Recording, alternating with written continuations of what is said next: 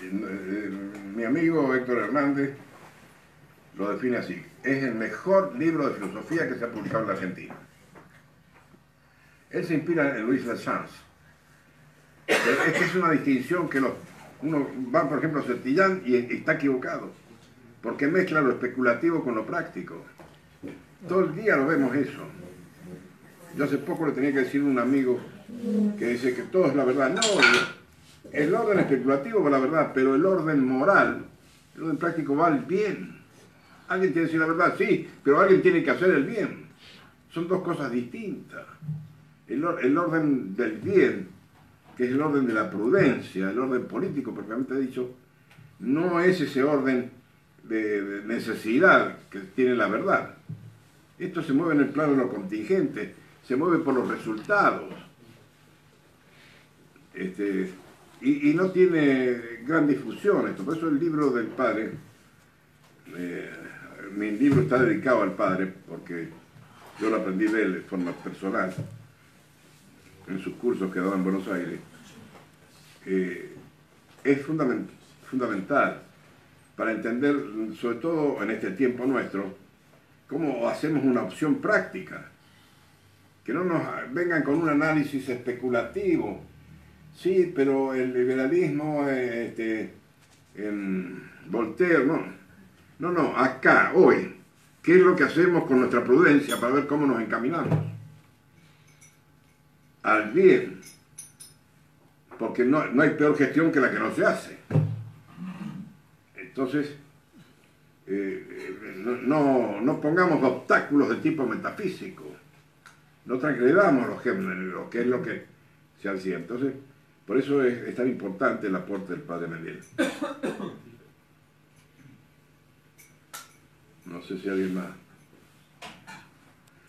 Eh, yo he traído, es eh, decir, acá mi secretaria. este, Quedaron en la cocina.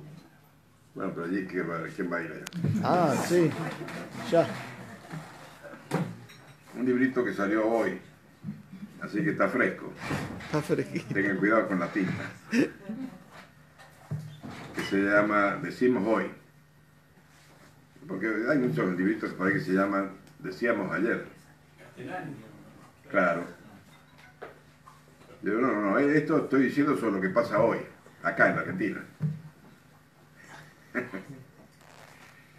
y entonces ahí diseño varias cosas que a mucha gente le van a quedar muy mal, muy pesaditos. Pero a mí ya estoy amortizado, como decía, pero no me eh. interesa lo que digan. De todas maneras, nunca dicen nada. Este, yo tengo escrito, no sé, 40 libros. Nunca los he contado ni quiero contarlos, porque cuando me pongo a contarlos que ya el inventario termina en la muerte. Este, eh, pero nunca he tenido una reseña no que digan que está mal. Y eso es una cosa de acá, porque mi amigo Juan Antonio Guido, que tiene unos grandes libros, sobre todo uno que es muy recomendable, que es El hombre animal político, veo que las jornadas de ustedes se llaman así. Pues el libro de Juan Antonio es el, el sumo, El hombre animal político. Y tiene otro sobre la libertad, que es muy esclarecedor también, porque él dice, entonces está hablando de la libertad, la libertad es tener más bienes para elegir. Porque el, tener libertad, si no tengo bienes, ¿para qué me sirve? Es una, cosa inoperante. Lo que hay que hacer es multiplicar los bienes. Entonces yo puedo elegir este o este, el otro es mejor. Bueno, esos dos libros de Juan Antonio. Este, a, Juan Antonio, en Chile, yo he vivido allá algunos tiempos, eh, en los diarios principales lo criticaban. No, no lo aplaudían porque esos diarios son como acá, son liberales, izquierdistas. Este, pero sí lo reseñaban. En cambio en la Argentina hay la campana del silencio. Sobre todo nosotros, los tradicionalistas, los nacionalistas, existe la campana del silencio. No dicen ni bien ni mal, no dicen nada. Yo eh, solamente del primer libro que publiqué conseguí una reseña, que es un libro sobre el Go y la revolución de 1943. Y después nunca más. Y eso que los, los que editan mandan el libro a todos los diarios, todo. silencio de radio. Este, pero tengo una prueba del 9 sobre eso. Ese libro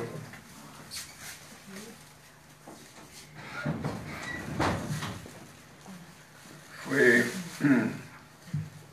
eh, elogiado por Robert Potash, un historiador norteamericano muy destacado, que dijo que lo mío, yo no tuve acceso a las fuentes que él tuvo, era lo mejor que se había publicado sobre el tema en la Argentina. Bueno, me gustó, claro. Este, pero después me he encontrado con 10, 15 autores que tratan del tema de esa época. Y dicen, porque Potas dijo esto, porque Potas dijo lo otro. Pero Potas dice algo sobre mí. No, yo no existo. Entonces, ahí tengo el test de, cómo han recibido la orden de callarse. No es una cosa que sea por el azar de que no me, no, me, no tomen nota de mis trabajos. Y no, es, no estoy hablando de mi caso, el de todos nosotros. Estamos siempre expuestos en, en el mundo del silencio, en unas catacumbas del papel. Y tenemos que acostumbrarnos y resistir. Decía, no sé si lo digo, dije antes y lo digo ahora de nuevo, gracias. Lo de Anacleto González Flores, el más grande mártir del mundo cristero mexicano. Antes de Cristo se sabía ganar y perder. Resistir viene con el cristianismo. Porque lo que nos pide Dios es librar el buen combate, nada más. Librarlo con entereza, con fortaleza. Si ganamos o perdemos, el Señor de la historia lo va a decir. Nosotros no tenemos que preocuparnos de eso. Y entonces, bueno, estamos apabullados bajo esa eh, negativa mediática, los diarios no dicen nada, la televisión no dice nada, jamás de los jamás, yo estoy acostumbrado. Abro el diario y me encuentro a alguien que el otro día lo ha hecho, porque le he contestado a Gladys, que es el órgano nuestro, eh, habla de la Semana Trágica de 1919 y dice el gran pogrón judío donde se persiguió a los judíos por la Liga Patriótica. Yo he hecho dos tomos sobre eso, mi viejo. Y he demostrado con el judío Lewin que hubo un muerto, un judío muerto, eso es un pobrón. Este, y sí he demostrado que cinco judíos comunistas fueron mandados por Lenin a hacer esta revolución acá. Bueno, no, de eso ni hablar de la Liga, la Liga Patriótica, la Legión Patriótica, esa se creó mucho después. No tuvo nada que ver con, con la Semana Trágica. Todo, todas mentiras. Hacen 10, 15 años que yo publiqué esos dos tomos. Silencio de Radio, no solamente que reseña mis obras, sino que los aportes historiográficos son ignorados. ¿Para qué? Si tomamos, empecemos por mayo. Claro, este, exactamente se sigue haciendo el elogio de Mariano Moreno como el gran este, numen de la Revolución de Mayo. He puesto ahí el tercer tomo de mi libro Mayo Revisado, que el hermano tuvo que andar buscándolo por todos los lados porque él estaba ausente. Y hay este cuadro de Subercasó, donde están ahí en el, Cabildo Abierto del 22 de mayo, y hay uno de los cabildantes, del Cabildo Abierto, que está sentado y atrás hay uno que está como escondido detrás. Subercasó, este un pintor chileno, sabía por Vicente Fidel López, que lo sabía por su padre, que el que está sentado en la silla es don Vicente López y Planes, y que el que está acurrucado para que no lo vean es, Mariano Moreno. Que le dijo ahí a don Vicente, acá nos van a colgar a todos. Pero no, doctor, le dice Vicente, acá estamos discutiendo una cosa de tipo jurídico, acá no le va a pasar nada a nadie, no, nos van a matar a todos. entonces salió, cuando terminó el y fue a la audiencia y declaró que él no tenía nada que ver con eso que se había hecho ahí. Ese es el numen de la Revolución de Mayo. Lo que se hizo después fue cuando estuvo la manija, matar sin parar, ¿no? Él convirtió a la Revolución de Mayo en esa cosa sangrienta matando a la inercia, a todo el que pudo. Bueno, Linier, eh, sí, un segundito. Mario Moreno es una figura detestable, un paranoico que porque se sentía perseguido, perseguía. Sí. Lo llevo un poco la actualidad. Sí. En relación a todos los antecedentes que usted comentó. Hoy vemos, por ejemplo, episcopado proclama lo político el dogma democrático y en lo religioso la teología del pueblo, la teología de la iglesia de los pobres, etc.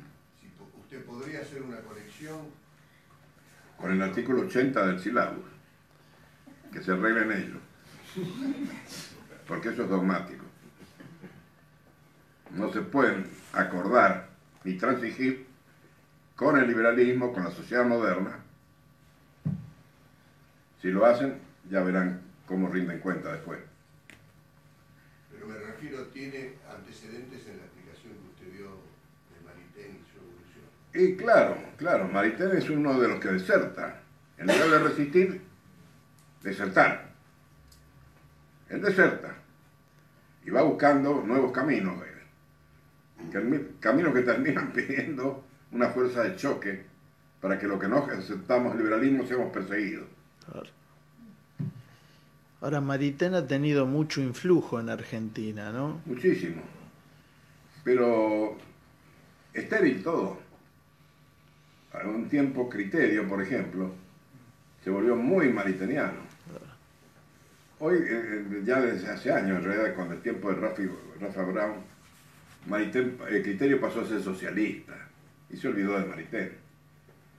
A, todos los demócratas cristianos de aquella época, de Manolo Ordóñez y todo eso, que eran los verdaderos maritenianos, los verdaderos liberales, están olvidados. El propio Partido Demócrata Cristiano los sepultó. Es decir, el influjo fue muy precario.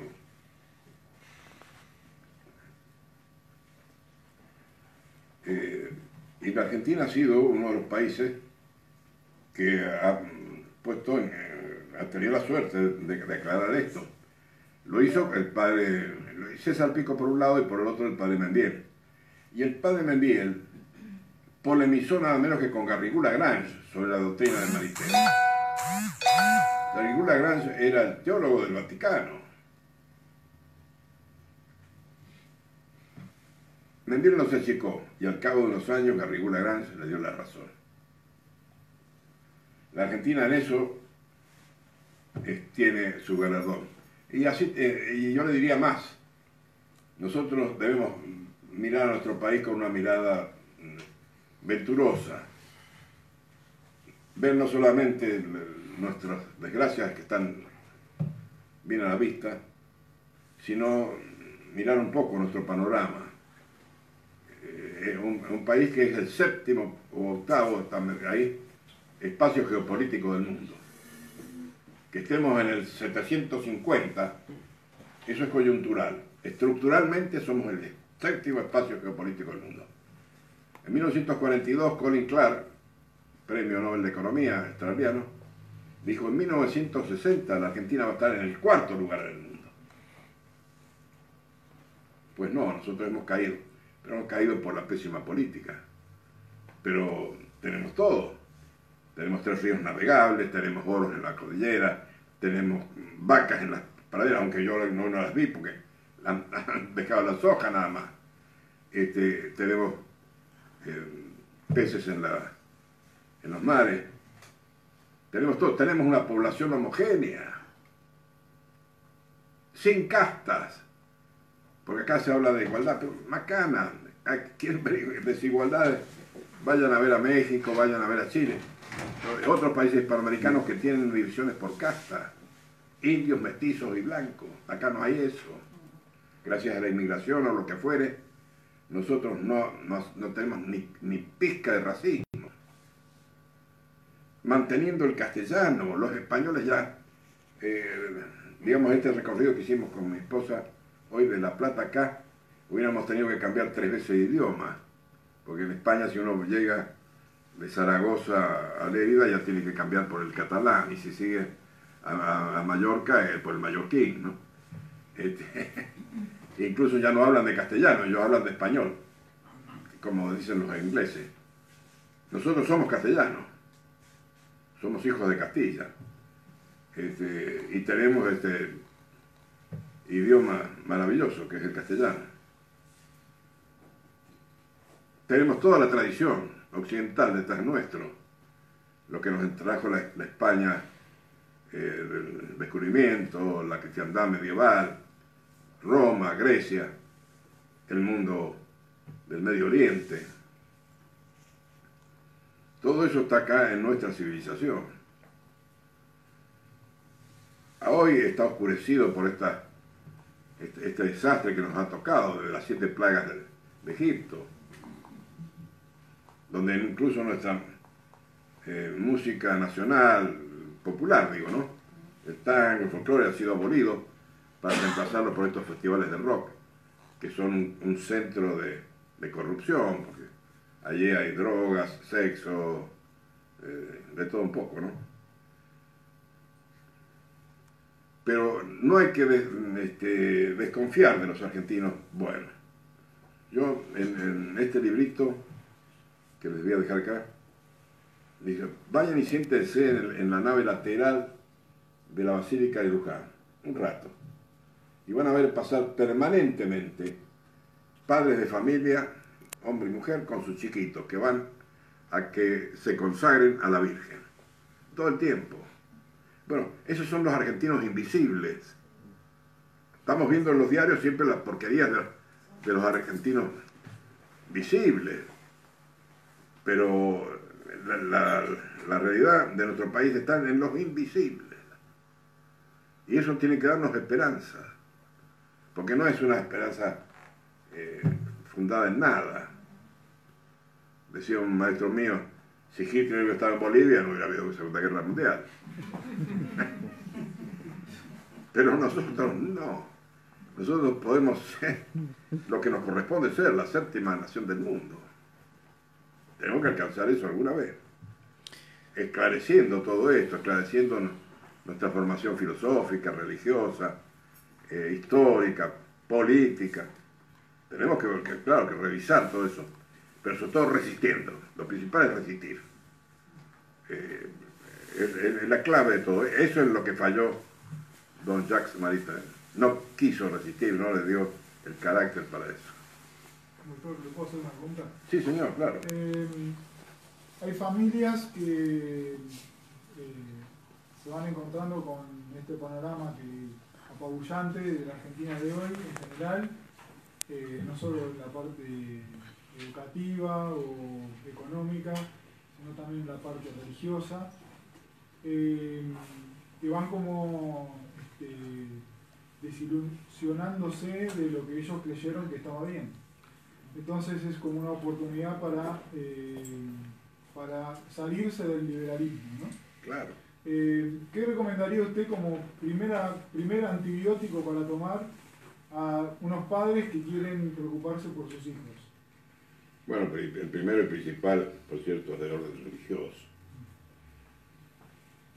Porque Jesucristo es todo. Lo dijo Bras Pascal. Es Jesucristo. Es la verdad, el camino y la vida. Así que hay que volver principalmente a eso. Nuestro país debe ser reevangelizado, primero antes todo. Después uno podrá oponerse al aborto, pero primero tiene que ser reevangelizado. Desgraciadamente lo que están evangelizando son los evangelistas, porque el clero nuestro está en asistente social. Pero bueno, la fe es conquistadora, así que tenemos que tener fe en eso. Y después, bueno, yo por ejemplo diría que si pueden comprar un libro y hay buenas ediciones, eh, tres reformadores. Porque ahí le van a aclarar bien lo de Lutero, o decir, todo el mundo de la herejía. bien lo de Descartes, toda esta ilusión subjetivista, inmanentista, en lugar de ir a las cosas, eh, eh, refugiarnos en nuestros pensamientos. Y la de Rousseau, que es la mentira democrática, que no es el voto, ¿no? Es otra cosa, sino esta mentira de la soberanía popular. El único soberano es Dios. Pero eh, este, para eso hay que criticar a Rousseau, que era un, un fantástico sinvergüenza, porque Descartes no lo era, Lutero tendría sus cosas, pero Rousseau es un pillo, es un pillastre que vivía estafando a la gente, el padre de la democracia moderna. Tuvo cinco hijos, los mandó los cinco al, al. Este, eh, todo lo que, toda su conducta en toda su vida fue fue una sinvergüenzada. Se convirtió, dice él, hay que leer el libro Las Confesiones, este, con Madame Baren, que lo, él, entró ahí como jardinero, que se en la casa de mamá Baren. Él era calvinista, ex calvinista, porque se vino a Ginebra, y se encontró con que mamá Baren era católica. Esa fue la vía de ingreso del al catolicismo, el ser amante de esta vieja. Así que todo es, falso, es mentiroso. Este, eh, cuando uno, gracias a Maritena ahí, ve quién es el personaje, dice, bueno, todos estos otros, ¿qué me voy a extrañar? son discípulos.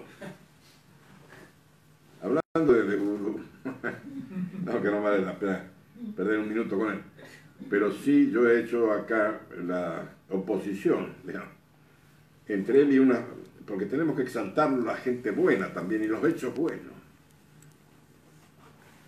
Hay un, abogado, el doctor Elpidio González, que fue ministro de, de guerra de Irigoyen, vicepresidente con Alvear y ministro del Interior con Irigoyen. Y Irigoyen lo nombró jefe de policía para reprimir la Semana Trágica. Bueno, pues don Elpidio, terminada su época política, eh, renunció a las jubilaciones que le correspondían. Todos los cargos que había tenido, además había sido diputado, senador, todas esas cosas. Renunció a todo. Entró en la tercera orden franciscana. Hizo voto de pobreza. Yo lo he visto en la calle Florida con un cosito de madera vendiendo ballenitas. Vivía de eso, de la venta de ballenitas para las camisas. Y murió en el hospital público. Entonces, no es que en la Argentina son todo podrido, que no hay, no hay forma. No, ha habido gente decente, aún en los puestos públicos más importantes. Que ahora hayamos entrado en una etapa realmente eh, de la decadencia casi completa, bueno, sí, es así. Pero no es imposible porque no es que nuestra población esté mareada toda. No sé si respondo a lo suyo. Sí, sí, muchísimas gracias. mi, padre me comentaba que vendía anilina siendo ministro de Irigoyen. Le pidió permiso para salir antes de casa de gobierno del ministerio para vender anilinas. Se enteró después Irigoyen, no es que le contó que se iba a eso. Claro, y ese es un hombre donde se entrocaba nuestra historia, porque él su abuelo y su padre habían sido rosistas de Córdoba. De manera que el federalismo, que es la verdadera historia argentina, que se, truncó en Pavón, eh, él estaba encarnada en él. Es decir, el servicio público eh, hacia el bien común estaba encarnado en su persona, ¿no? Que es donde estos pillos contemporáneos no tienen ni idea de. Pero nosotros tenemos que ser el, fermento, el germen de, ese renacimiento argentino. Doctor, preguntita un poco más abstracta. Usted nombró el libro de Verdiaev, que yo leí, me pareció maravilloso, Una nueva edad media. Verdiaev es muy sí, bueno. Sí, maravilloso, pero Eh, a mí me pasó con ese libro lo que usted dice, la compilación del silencio. Tuve 20 años buscándolo. Yo tengo un ejemplar que era. Sí, porque hubo una sola edición de difusión, creo. Libré, creo que era.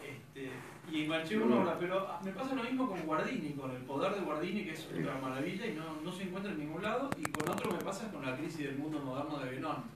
Que me gustaría que haga un comentario de ese libro que a mí me, me lo recomendó un conocido tuyo, alguna, seguramente Braide, que lo conoce, a Rafael. Sí, claro, somos Me lo amigos. recomendó hace años. Y claro, es uno. Primero eh, yo pondría la crisis en nuestra civilización de Belloc, que es más seguro, ¿no? Porque Guénon tuvo Sí. una, una derivación mala. Este, hay muchos buenos libros de críticas al, al liberalismo histórico. Eh, no sé, usted preguntaba por otro, ¿no? No, el poder de Guardini, que me pareció también. Y bueno, eso es magnífico, sí. El Este, doctor Casañez, que conoce bien Guardini. Ah, ¿el abogado? Sí, el, Ah. el- el esposo de Inés, Ajá.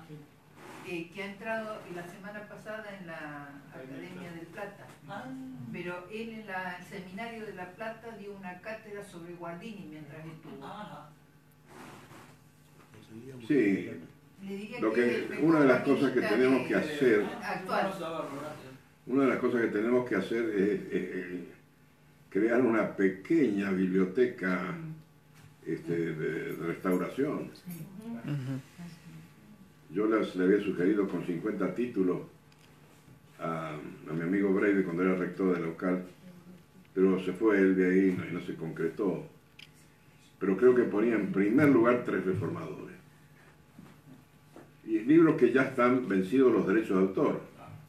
Así que se pueden eh, reeditar sin pagar eso, ¿no? Hay que empezar de a, de poquito con eso. Este, Mm. Doctor, sí, eh, cinco próceres argentinos que les parezca que es ineludible estudiarlos para, para amar mejor a la patria. bueno, en primer lugar, por supuesto, el, el que nos dio la independencia, ¿no? La hizo declarar y después la afianzó el general don José de San Martín. Este, lejos es el, el mayor de nuestros próceres, ¿no? Además de, una vida intachable. Y si quieren verlo incluso desde un ángulo que a los católicos siempre les inquieta, porque dicen algunos de que San Martín era más, ¿no? Lean el artículo tercero del reglamento provisorio para el Perú de mil, no, de 1820. Dice, el Estado peruano eh, establece como su religión de Estado la católica, apostólica romana. Bueno, eso estaba en la época. Pero hay una cosa que pone San Martín que no la ha puesto después más nadie. Para ser funcionario en el Perú hay que acreditar que uno tiene militancia en la Iglesia Católica. Miren si lo dijéramos a hoy, la que se arma. Bueno, eso nos dijo nuestro gran capitán, ¿no? Este, aparte de librar el Maipú, la más grande batalla de la independencia de América. Eh, y tantas otras cosas que se pueden decir de él. Bueno, y otras, eh, otros personajes de ese tiempo, Belgrano, Güemes, eh, Brown, este, don Juan Manuel de Rosas, por supuesto, que es el que pudo retenernos, que nos convirtiéramos en unas republiquetas como Centroamérica, que consiguió que se reconociera que los ríos interiores de la Argentina eran argentinos. Este, bueno, eh, sobre Rosas hay que detenerse a la, correspondencia de San Martín.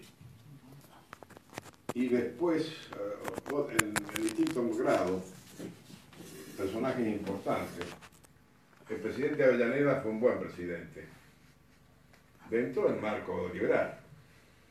Eh, después, en pleno auge del liberalismo, porque uno cree que hoy está, ¿no? El, máximo liberalismo en, su parábola histórica se dio en 1880 en adelante, sobre todo con la presidencia de Miguel Juárez. La figura deslumbrante de José Manuel Estrada. Eh, ese sí que debe ser el modelo que deberíamos adoptar. Porque Estrada que ha leído este, estas, estas condenas a la AMNE, eh, que ha leído el sílabus, entonces dice, el liberalismo es pecado, el liberalismo no puede ser. Y empieza su gran batalla contra el liberalismo y la masonería.